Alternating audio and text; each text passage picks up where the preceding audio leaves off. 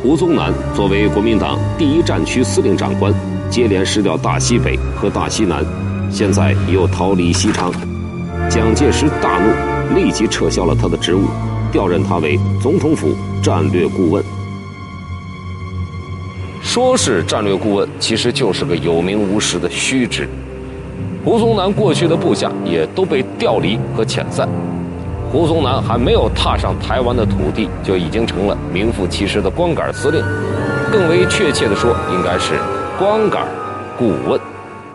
没有兵马，没有地盘没有权利。到台湾办完入职手续，胡宗南就带着夫人叶霞迪与年幼的长子胡维珍离开台北，避往台湾岛最东部的花莲。他们住在花莲一家宾馆里，没有人来看望他们。在花莲，胡宗南始终是被战败的阴云笼罩着，他精疲力尽。胡宗南到达台湾的时候，只有张正达等六个人跟随在他身边。我们找到了一段跟随胡宗南多年的侍从参谋张正达的回忆录音，一起来了解一下在花莲的时候胡宗南的心情。有一次，我们走到体育场，从体育场下去到了海边了。到了海边，人就问我：“哎，我们应该在什么地方自杀呀？这里真是没有意思啊！” 我说：“要自杀就是在成都了，因为我们快跟我们这些部队在一起自杀。西昌就没有意思了，只有几个人了嘛，没有什么意思。哎，不应该到这胡宗南确实不该去，他没能在花莲躲个清净。除了内心的痛苦，这里还有数不清的是非。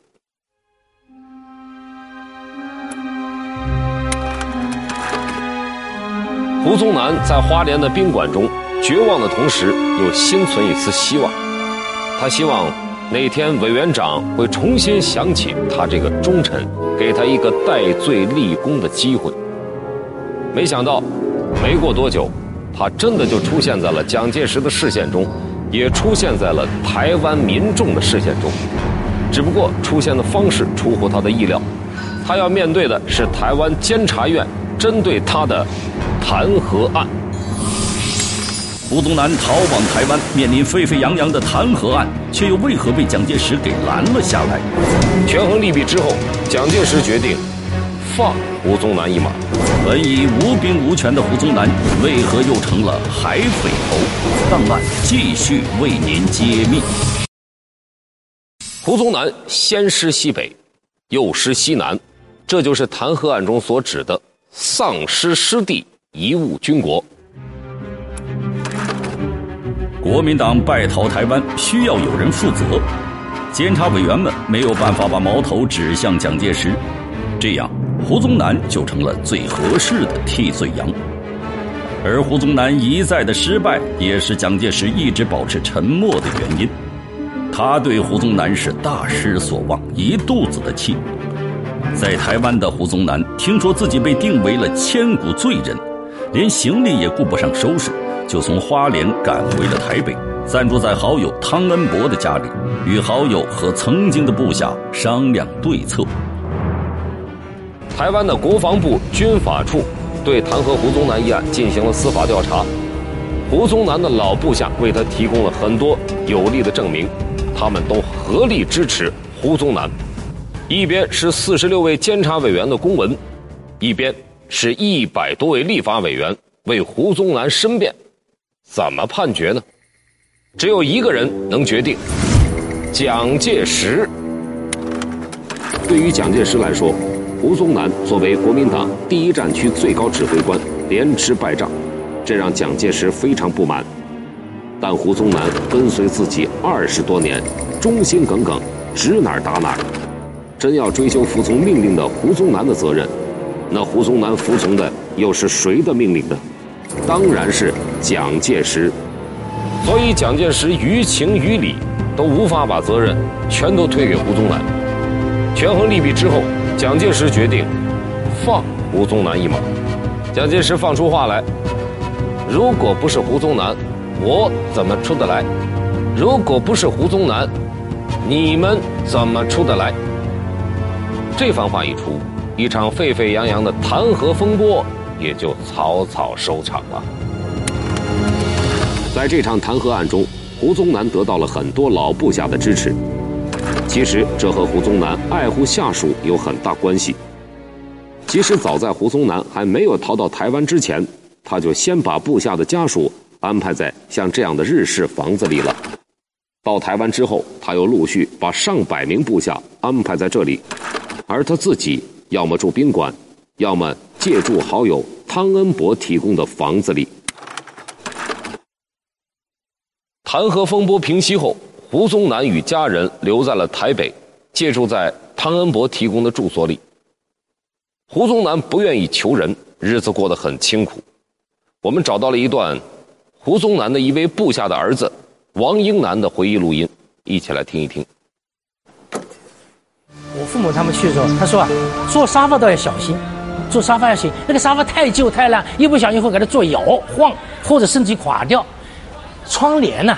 也不要去碰啊，你那个窗帘一不小心碰那个窗帘，吭腾，窗帘会断好几截。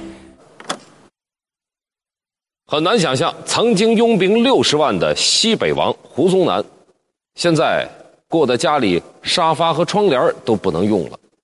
那么这个时候的胡宗南是一种什么样的心情呢？我们找到了一段胡宗南的次子胡维善的回忆录音。我小的时候，我们家呢是同学里面唯一没有电冰箱的。有一天我回到家，看到当时的这个陆军总司令罗列罗将军呢，送了一个冰箱到我们家来。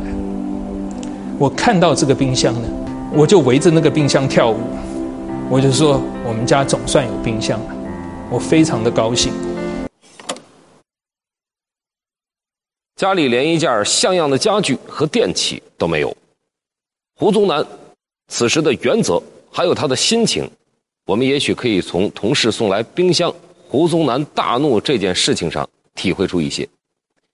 好在身边有妻子和儿女的相伴，否则我们很难想象这样的落差，胡宗南如何去适应。但恰恰是这段最清苦的日子，反而让胡宗南的妻子觉得这是一段最幸福、最满足的时光。为什么这么说呢？因为能与胡宗南相伴的时间，真是太难得了。胡宗南在蒋介石身边当上将军时已经三十一岁，仍然孤身一人。当时就有人要为他介绍对象，他经常以“国难当头，何以为家”为由婉言拒绝。他说：“只要有一个日本人在中国的土地上，我就不结婚。”直到他认识了叶霞迪。认识叶霞迪时，胡宗南四十一岁，可是两人整整谈了十年恋爱才结婚。胡宗南与太太叶霞迪结婚时五十一岁了，两个人相差整整十八岁，而先爱上的那个人却是叶霞迪。他很早以前就见到过一张照片，一下就被照片中军人的。那种形象给吸引了，也许是怀着这样的心情，叶霞迪报考了警官学校。在他二十三岁上大三那年，没想到他竟然见到了照片中的人——胡宗南。叶霞迪当时是戴笠的学生，有一天胡宗南去拜会老友戴笠，这样两个人自然的相遇了。对于胡宗南来说，他处处模仿蒋介石。他心中的夫人形象也是宋美龄的模样，而年轻温婉的叶霞迪吸引了胡宗南，两个人就这样相爱了。抗战胜利之后，叶霞迪回到南京教书，随后内战爆发，胡宗南推迟了结婚计划。结婚那一年，胡宗南五十一岁，叶霞迪三十三岁。结婚之后的第三天，胡宗南。就返回了部队。逃往台湾之后，胡宗南一直保持着自己多年来的习惯，大部分时间是待在部队里，只有在假日的时候他才会回家。这张照片是胡宗南一家人在台湾照的全家福，我们找到了一段胡宗南的长子胡维珍的回忆录音，也就是照片当中站在胡宗南身旁的那个男孩。我很少看到父亲，每次他好不容易回到家的时候，我可以看到母亲的那个兴奋和高兴，嘘寒问暖。这时候我们小孩在旁边是多余的了。所以现在我们不难理解，在台北的那段日子虽然清苦，但是能与丈夫胡宗南长时间的相伴，这对于叶霞迪来说弥足珍贵。而对于很少能够见到父亲的儿子胡维珍来说，也开始对胡宗南有了珍贵的回忆。那天父亲把我叫住，问我：“你将来想要做什么？”我不假思索，我马上说：“我要像你一样做个军人。”他只是微笑一下，然后用庄重、缓慢，但是坚定的口气跟我说：“你要做大丈夫。”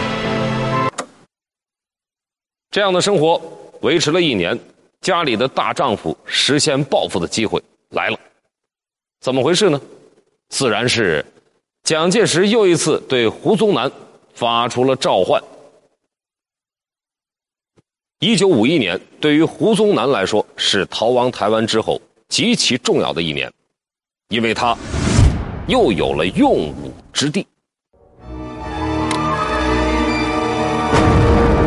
一九五零年，朝鲜战争爆发，蒋介石认为反攻大陆的机会到了，蒋介石想到了一支可以为其效力的游击部队。从一九四九年下半年，国民党军队相继从苏南与浙江、福建等地逃到东南沿海的各岛屿上。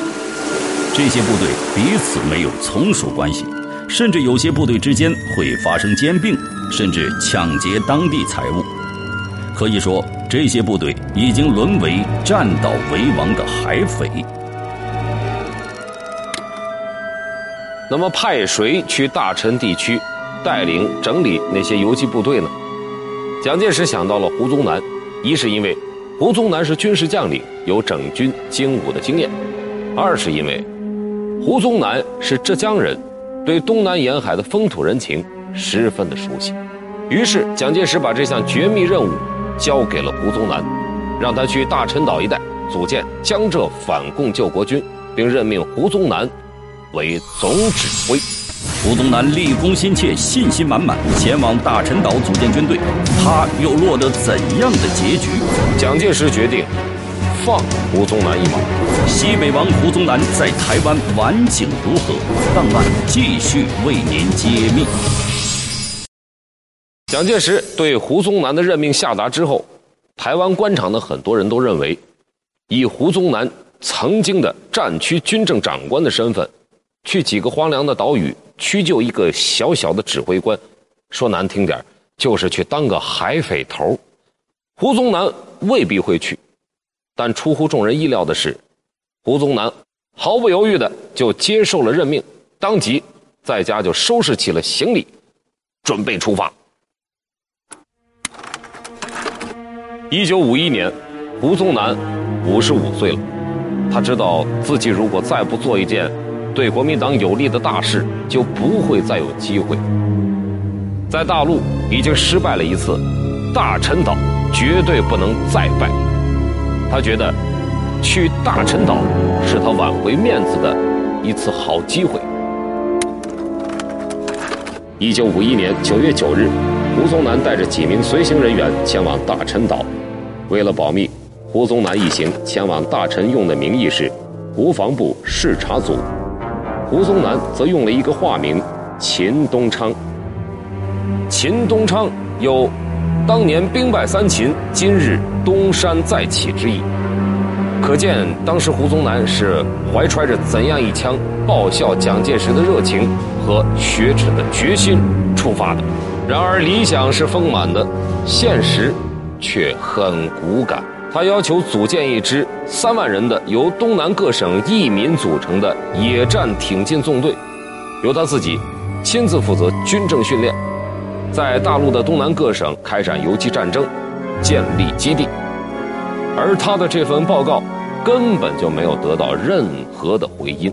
见自己的要求没有得到蒋介石的同意，胡宗南又要求台湾当局提供大量的粮服装备，同样也是没有下文。胡宗南在大陈岛时可以说是个三无人员：无兵、无粮、无装备。胡宗南来到大陈岛之后，马上就投入到了训练这群散兵游勇的工作中。来到这儿之后，胡宗南遇到的第一个难题就是吃饭问题。我们找到了一段当年在大陈岛第一批参加受训的屠游信的采访录音，听一听。我们吃这个青菜汤、咸水泡饭，吃了一个月，到了第二个月开始啊。那个木马也跳不过去了，体力没有了。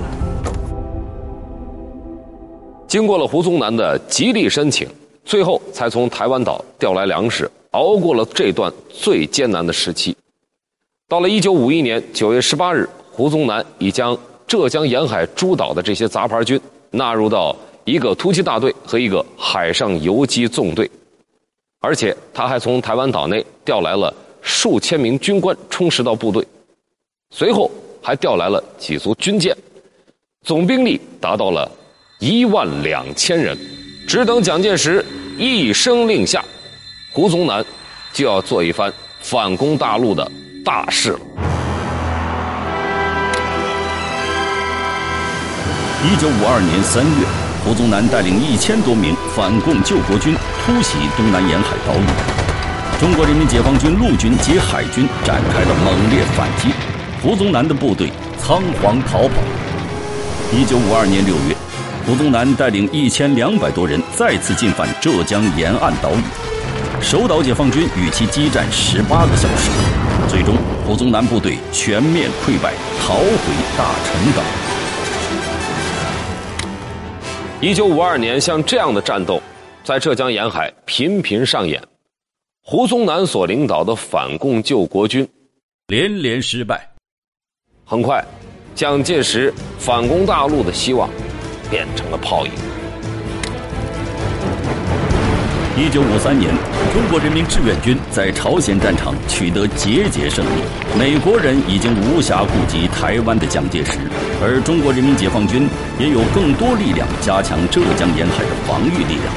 几次交手，胡宗南都以退败告终。不仅如此。解放军更展开了对浙江沿海备战岛屿的主动进攻，一举剿灭了胡宗南的部队。胡宗南又吃了败仗，自觉羞愧，递上了辞呈。蒋介石气得破口大骂：“娘亲批胡宗南无能之辈。”于是他抓起毛笔，在胡宗南的辞呈上写了大大的两个字：“同意。”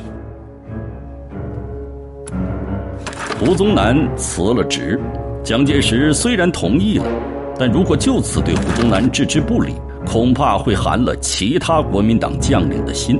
于是，蒋介石下令让胡宗南进入台湾国防大学学习。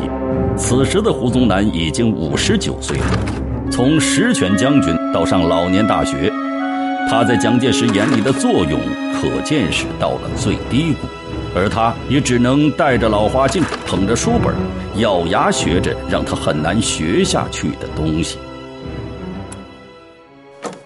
摆了一个黑板，黑板上头写的都是英文单字，有空就背。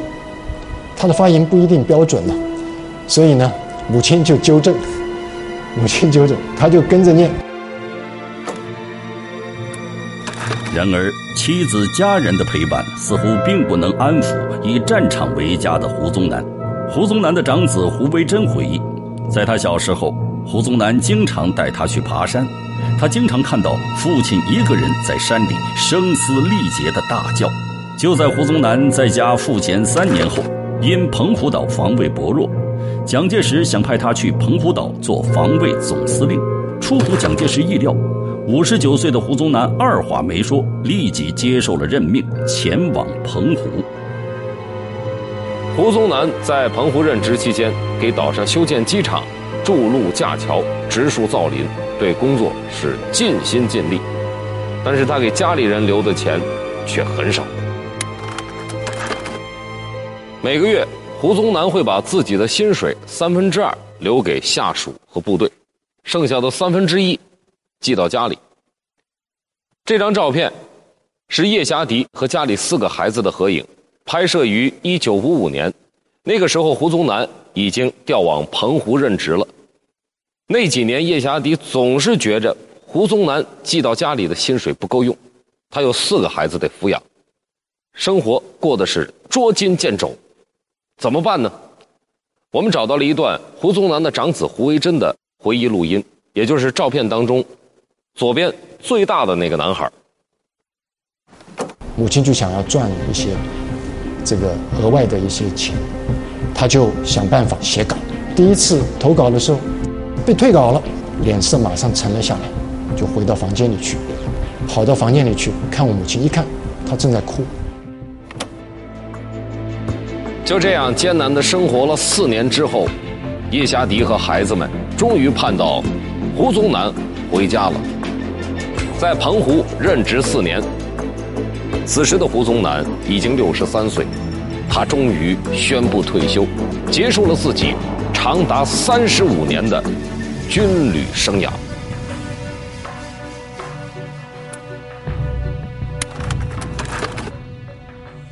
胡宗南退休之后，一直挂着一些闲职，蒋介石从此再也没有重用过他。一九六二年，六十七岁的胡宗南病重住院，当时七十六岁的蒋介石亲自来到医院看望这位即将离开自己的忠臣。